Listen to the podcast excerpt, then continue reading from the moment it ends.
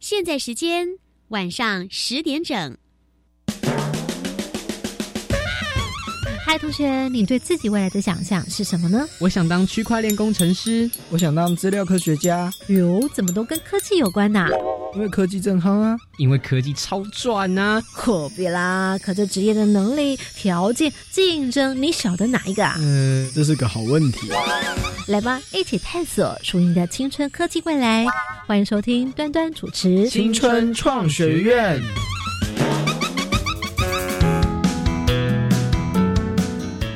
同学们晚安，欢迎再次来到青春创学院，我是端端。这个呢是我们在疫情影响之后呢，其实每一集呢都是做网络的录音，特别邀请到专家来到我们的录音室的现场。同时呢，我们的小帮手们呢，则是一样会在网络上来跟我们一起同聚一堂。那我们要先请这个担任我们今晚节目的小帮手的同学们，先来自我介绍一下。天格，我是。曾子勋，然后我即将要就读交通大学。间隔，Hello，大家好，我是高凤君，我是呃南门国中三年级。间隔，大家好，我是曹敦敏，目前就读板桥高中，下学期要升高二。间隔，大家好，我是周威任，来自在新中学。两位女生，两位男生，那接下来就要来为你们介绍今晚的助战专家，来邀请到是。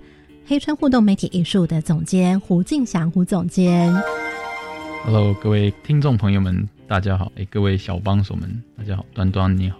那首先恭喜我们胡总监最新的获奖讯息：二零二一全国美展的新媒体艺术的金牌奖。好棒，好棒，好厉害！而且是您个人的作品，对不对？是。那接下来呢，我们今晚的节目哦，将会来分为有上下两集。首先要来进行的是我们 Part One 科技主题要介绍的这个职业呢，跟艺术有关。大家应该有听过一个职业叫做互动设计，有所谓的互动设计师。那我要先请问四位小帮手来分别分享一下，你们自己想象当中认为互动设计师是一个怎么样的工作呢？间隔，好，请说，凤君。嗯，我觉得是一个呃创意设计开发的职位，然后可以让产品和人能够更加的认识。好，第一棒，接下来第二棒有谁？间隔。好，子欣，请说。我觉得这个工作应该是非常需要熬夜的工作，因为它又有艺术，然后又有要实际呈现出来呃新媒体的部分。我们看到总监不断的频频点头。接下来，间隔。好，敦明。就我觉得应该是要设计，就是各种界面吧，不管是手机的触控界面还是什么。所以你觉得它是一个怎么样的工作？嗯，就是在做人机互动的传媒媒介，然后怎么互动的一个工作。嗯，好，接下来第四棒微任。间隔，我觉得应该是透过电脑去做一些动画的处理、剪接、剪辑之类的工作。那到底是不是所定义的互动设计师工作的内容呢？基本概念：维他命。我们这回请胡总监来帮同学们指点一下。刚刚同学四棒都有拿到分数吗？我觉得前面有提到，就是充满创意，在连接人跟产品中间，我觉得那个的回答非常非常的 非常的好。哦，你说凤君吗？第一棒同学，第一棒的凤君回答的非常的好。嗯，对对，然后当然第二棒的熬夜这个是也是现实面了，是，你有一些更聪明的方法，嗯，就是可以很聪明的去解决问题的话，是，那就有可能不会熬夜，嗯因为就是如果身为领领导的角色的话，他其实不希望下面的人熬夜，他希望他们在呃时间内完成，是，然后人机界面，我觉得这个也是一个不错的答案，因为如果在商业或是在产品上讲互动设计，那很多时候其实它是在讲网页的互动设计，哦，手机界面的互动设计，嗯，所有人跟机器需要沟通的界面，它都需要互动设计师来做，嗯，来做设计，嗯，然后但。电脑动画的话，就是这个就稍微有一点点的出入了。如果纯粹讲用电脑去创作动画的话，那其实有很多职业在做这一件事情。我们现在看到之前有看《阿凡达》，嗯像这样子动电脑动画，或是《灵魂急转弯》这样子的话，其实是一个呃电脑动画公司或者动画师在做的一个职业。嗯，对，比较跟互动设计师有一点点没有相关。但如果这个动画是即时产生的，嗯，有点像我们在游戏里面常常看到的那些动画特效，嗯，那种的话，它就会是有可能是互动设计师去去制作的。好，以上刚刚听到老师的回答，我们胡总监的解释之后，同学第四棒微任同学，如果你今天回答是怎么样子的时候，应该比较接近所谓的互动设计师的工作。我觉得应该要关注在能够跟人使用者有及时性的回馈。嗯哼，是吗，胡总监？标准。OK，好，以上四位同学都有过关哦，也恭喜凤君同学得到五分的满分。没有，我自己给，我怎么突然自己给了？好，大家呢都表现的非常的好哦。接下来呢，我们要来进行到第二关，快问快答。快问快答，看看你能过几关。首先，第一道题目，来，我们请线上的听众朋友们也一起跟着我们的小帮手来进行。那么，题目呢是由我们的胡总监来为大家讲题。那我们特别会聚焦在美彩的认识。请问，以美彩的运用来说，雕塑呢，比方说是木雕、金属；那绘画的美材像是颜料或者是图画纸。那么，请问？科技艺术经常使用的媒材有哪些？你所知道的，先想到的哪一个媒材就可以先回答，请先间隔。这时候，同学们在画面上，OK，敦明，请抢答。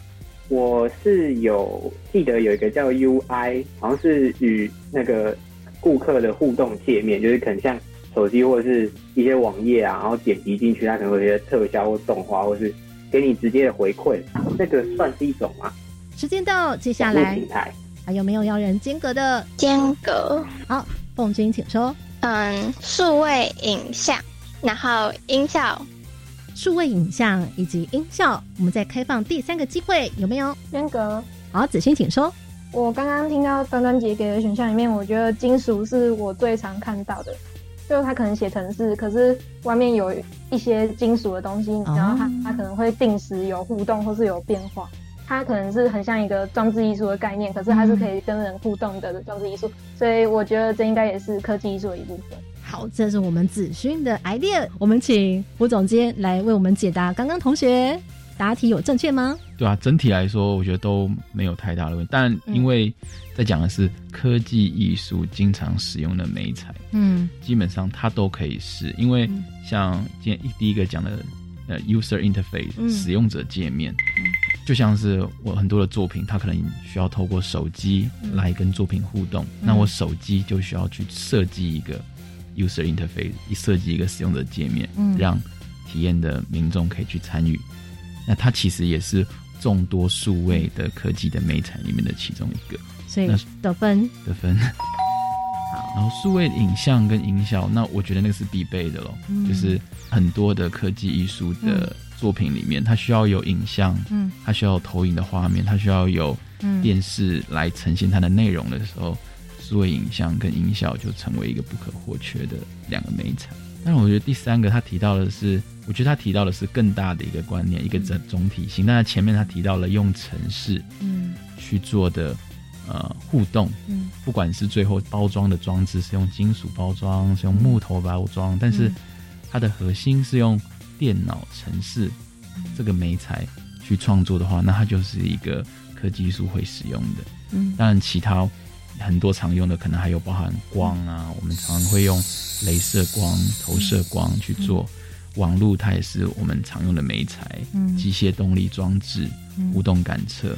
所以像光、网络、机械互动感测、动态影像，这是目前科技艺术界当中呢最常使用的媒材。那所以以上刚刚三棒同学都得分，对，恭喜的啦！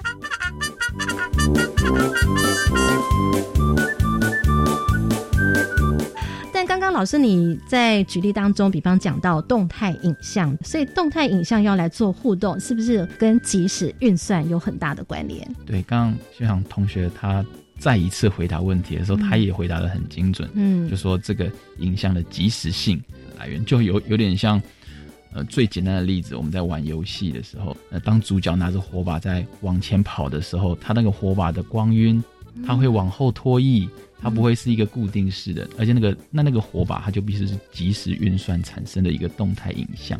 那因为我们可能透过，比方说摇杆啊去操作，它就会因为你的操作模式不同而即时运算出来的影像，就会让那个火的晃动，诶，长成不一样的样子。那为什么要这样做呢？一定要及时的呢？它也可以是做好的不就好了吗？我们为的它就是一个更拟真性。嗯，其实，在很多的我们在做数位影像的内容，很多的时候都在做一个拟真。嗯。的表现，当然有有拟真就会有数位的方式去呈现。在拟真这一块，嗯，不管在物理性上面，嗯，或是在颜色色泽，或是在动态运算上面，它都会为了追求拟真性，去很多的即时运算。像，呃，人在跑动的时候，它就会有风。它就会有重力去影响那个哦火光的形状。那如果说它是一个 run 好的动画，就是算好的动画，它就是不会动的。那人在跑的时候，它就 就很像你想象一个头一个头发，它它抹了很多很多的定型液，在跑步的时候都不会动。这样一定是让人家会看起来很不自然。就很多时候，其实我们是用程式去把真实的世界的每一个。样貌、物理的现象，嗯，看得到、摸得到的东西，去把它数位化出来。我晓得线上的小帮手或者是听众朋友有没有感受到？所以呢，科技艺术的结合在一起，刚刚呢我们所听到的这些艺术的形成，或者是图像的生成，哦，不管是人机界面的画面形成，其实呢，如果要带给别人体验的话，其实就要让人家觉得非常的拟真，越逼真，你才会越相信。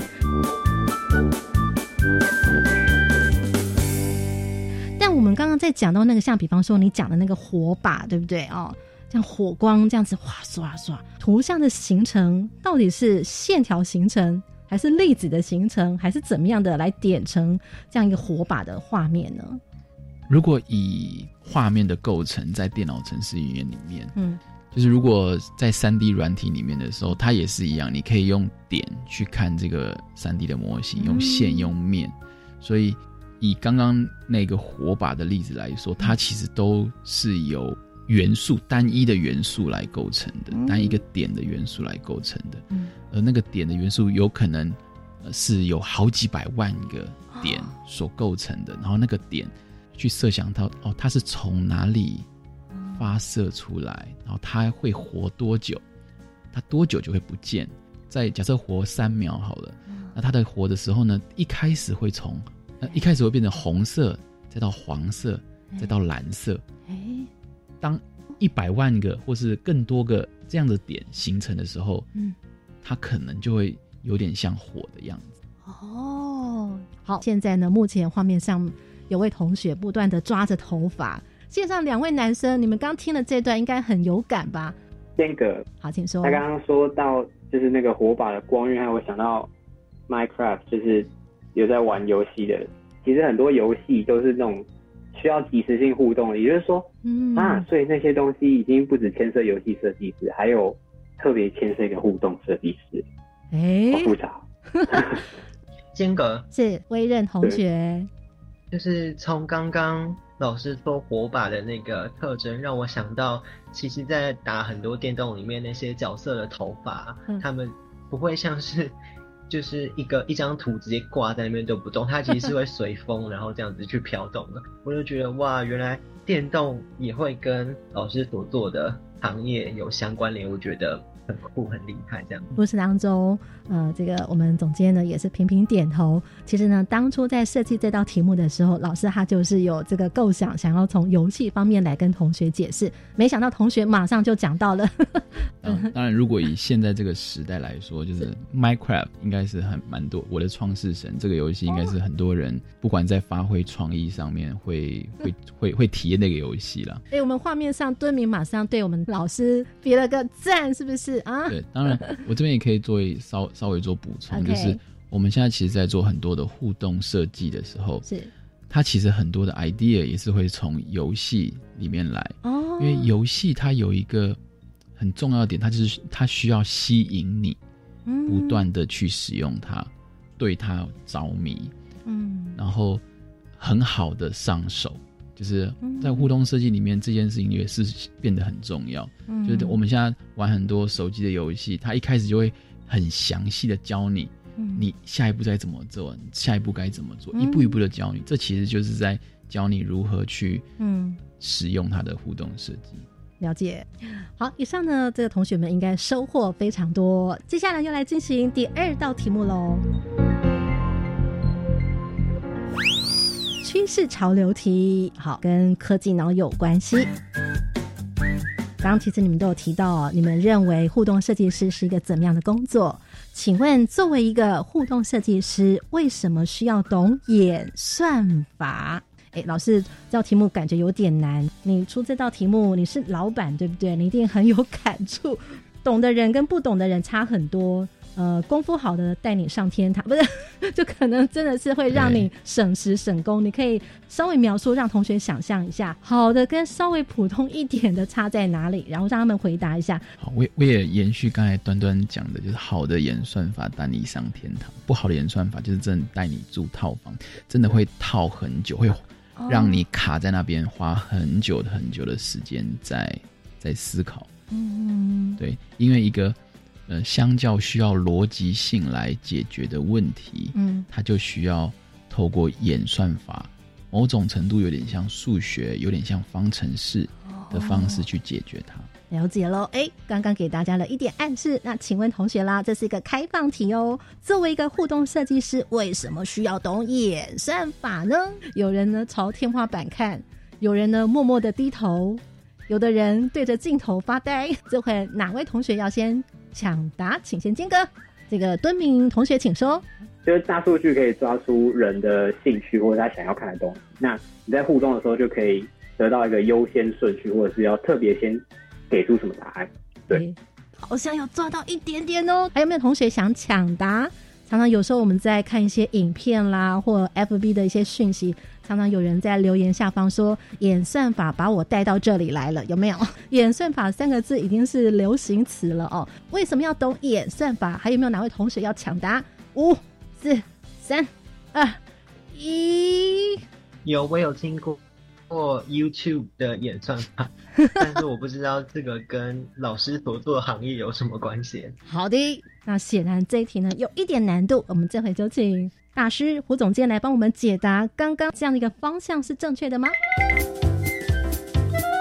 我就从比较常听到 YouTube 演算法，嗯，这样去切入。我什么叫做演算法带我来到这里？它一定有很多的数据收集之后，呃，有有点像知道你常看哪些影片。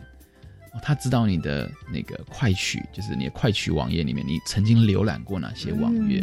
哦，你原来你比较喜欢看化妆的、美食的，嗯，那我就多给你一些。像刚才讲到的方程式，他写了，其实他可以写的很简单，嗯，他也可以写的很复杂。哦，我说哦，如果你常看这个，如果你常看英文，我就给你 R D。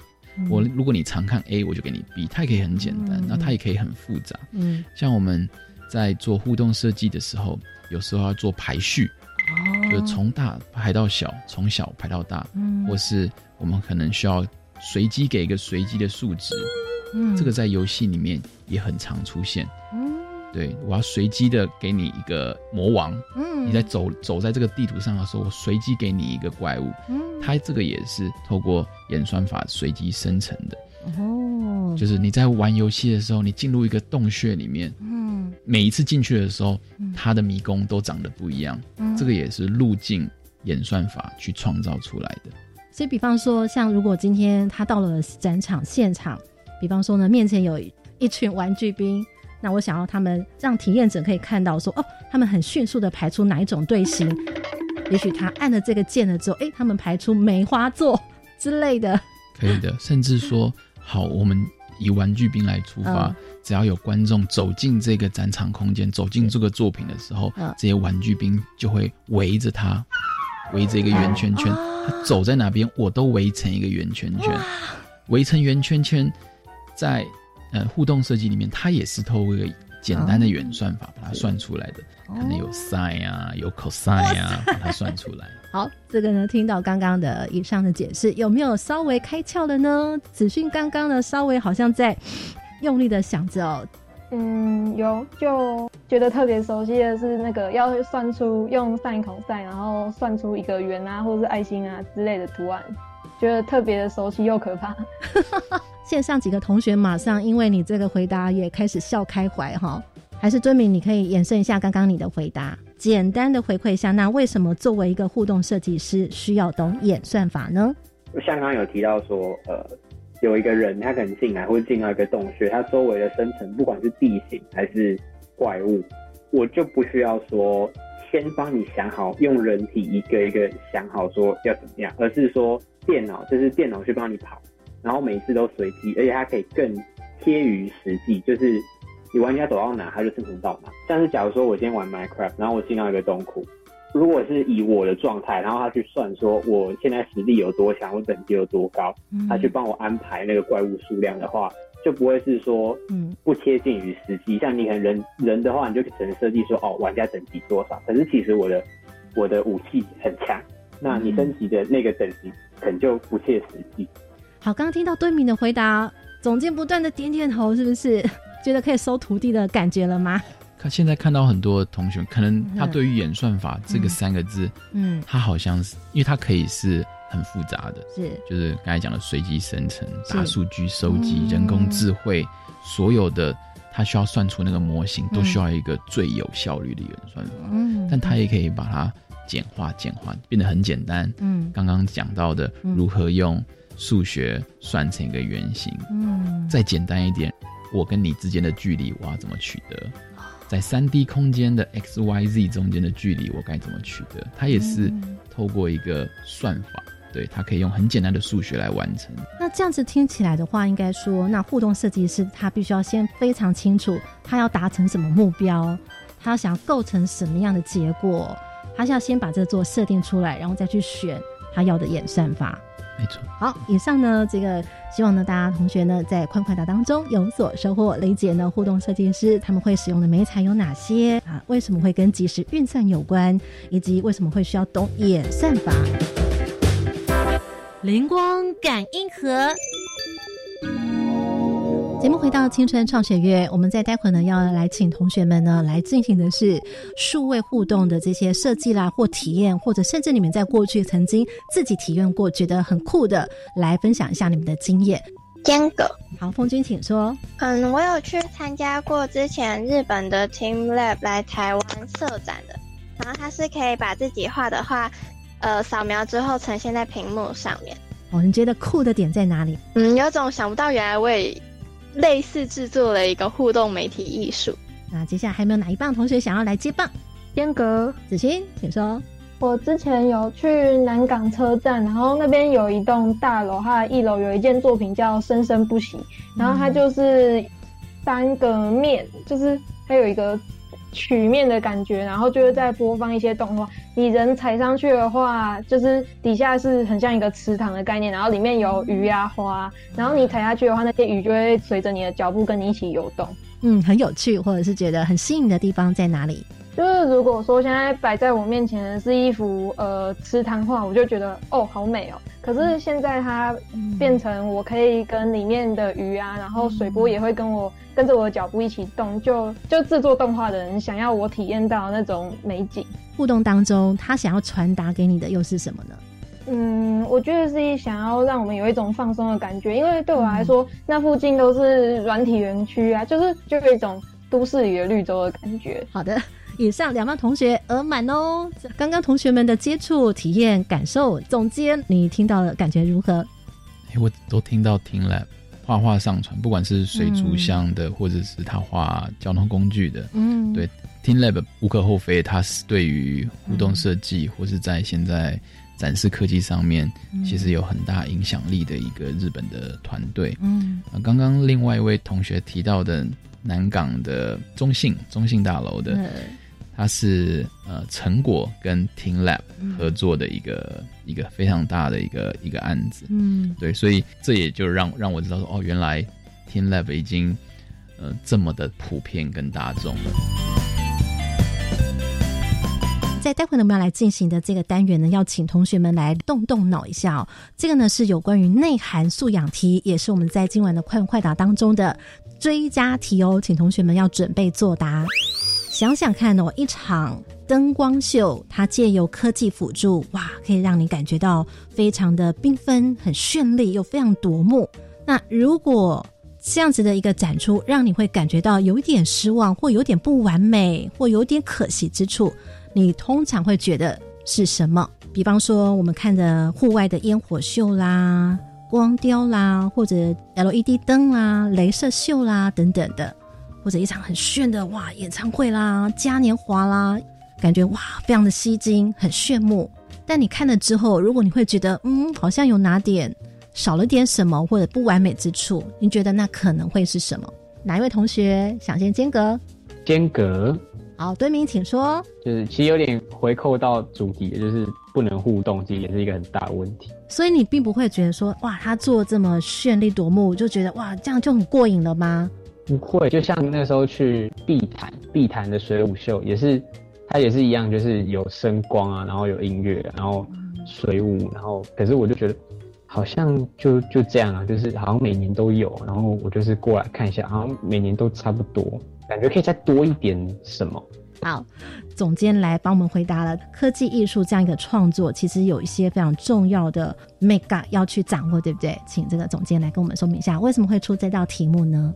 当然，常常在科技艺术的作品里面，很长的就是很多的光影，很多的动力装置，很吸睛，让别人看了觉得哇，好大哇，它会灯光会一直闪哇，它光雕投影在建筑物上面，嗯。那哇之后呢？就是这其实是在科技艺术上面，我们更需要去呃思考的问题，就是我们到底要传达怎么样的讯息？嗯，那个讯讯息的呃深度，也是我们必须要思考的，是不是人文的？它的底蕴在哪里？嗯，有没有一些文化性？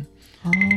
对，这是一个我们常常在做科技术需要去思考的这个问题。嗯，当然，刚刚有一位同学提到的互动互动艺术呢，就是互动设计师、科技艺术。那其实我们还有一个 term 叫做互动艺术。嗯，那就是刚才提到，如果说他对于这个节目他没办法去 catch 到他那个呃创作想要传递出来的讯息的时候。我举一个最直白的例子，蒙娜丽莎的微笑，嗯，到底有多少人能够 catch 到那个蒙娜丽莎微笑传达出来的讯息？呃，我不知道多或少，但是如果像我其实没办法的话，那我是不是可以因着互动，嗯，我可以去参与一些什么？这其实是互动艺术一个还蛮重要的一个来源，叫做它有一个理论叫做作者已死论。当作品完成的时候，作者其实已经就不再重要了，而是把这个创作权、所有权交给观者。就好像刚刚提到的 TeamLab 的作品，嗯，花花上传之后，你就成为创作者了。嗯，创作者他只是提供一个透过演算法生成的环境，然后让你来创作，对，让你可以更能够接触到。艺术的作品更有机会。所以呢，今天如果作为一个艺术概念者，在领导互动设计的时候，其实要去注意到说，并不是把很多哇，这个你会的这些美材，并不是全部放进来就好。但是有的时候，其实很炫目的这些效果，其实就是能够达到娱乐的效果，不是吗？这个其实就像我们在看电影一样，就是这个电影它可以很炫目，它我就是要。告诉你一个很简单的事情，他也可以很直白的一个直球丢过来，他也可以像很多电影，它是有起承转合，是。他一开始不想要立刻的跟你讲白了，嗯，因为那个情绪的堆叠，如果你一开始就获取那讯息，其实你不会有那么深刻的想法，所以这也是为什么我常常在创作一些作品的时候，我喜欢。它是有脚本的，嗯，它是有一个起承转合的，嗯，它是有一个时间性的，嗯，它在时间时间性的过程里面可以参与互动，嗯，但是它是有一个结尾，那结尾我想要有一些讯息再带出来。了解，就很像我们在做脚本或剧本的设计一样，它可能要经过铺陈，然后慢慢进入到一个情境，最后怎么样的 ending。非常谢谢胡金祥总监，谢谢您。呃，谢谢端端，谢谢各位小帮手，谢谢四位小帮手一起来跟线上的听众朋友们说声再见，拜拜拜拜。听完节目马上搜寻粉丝团端端主持人。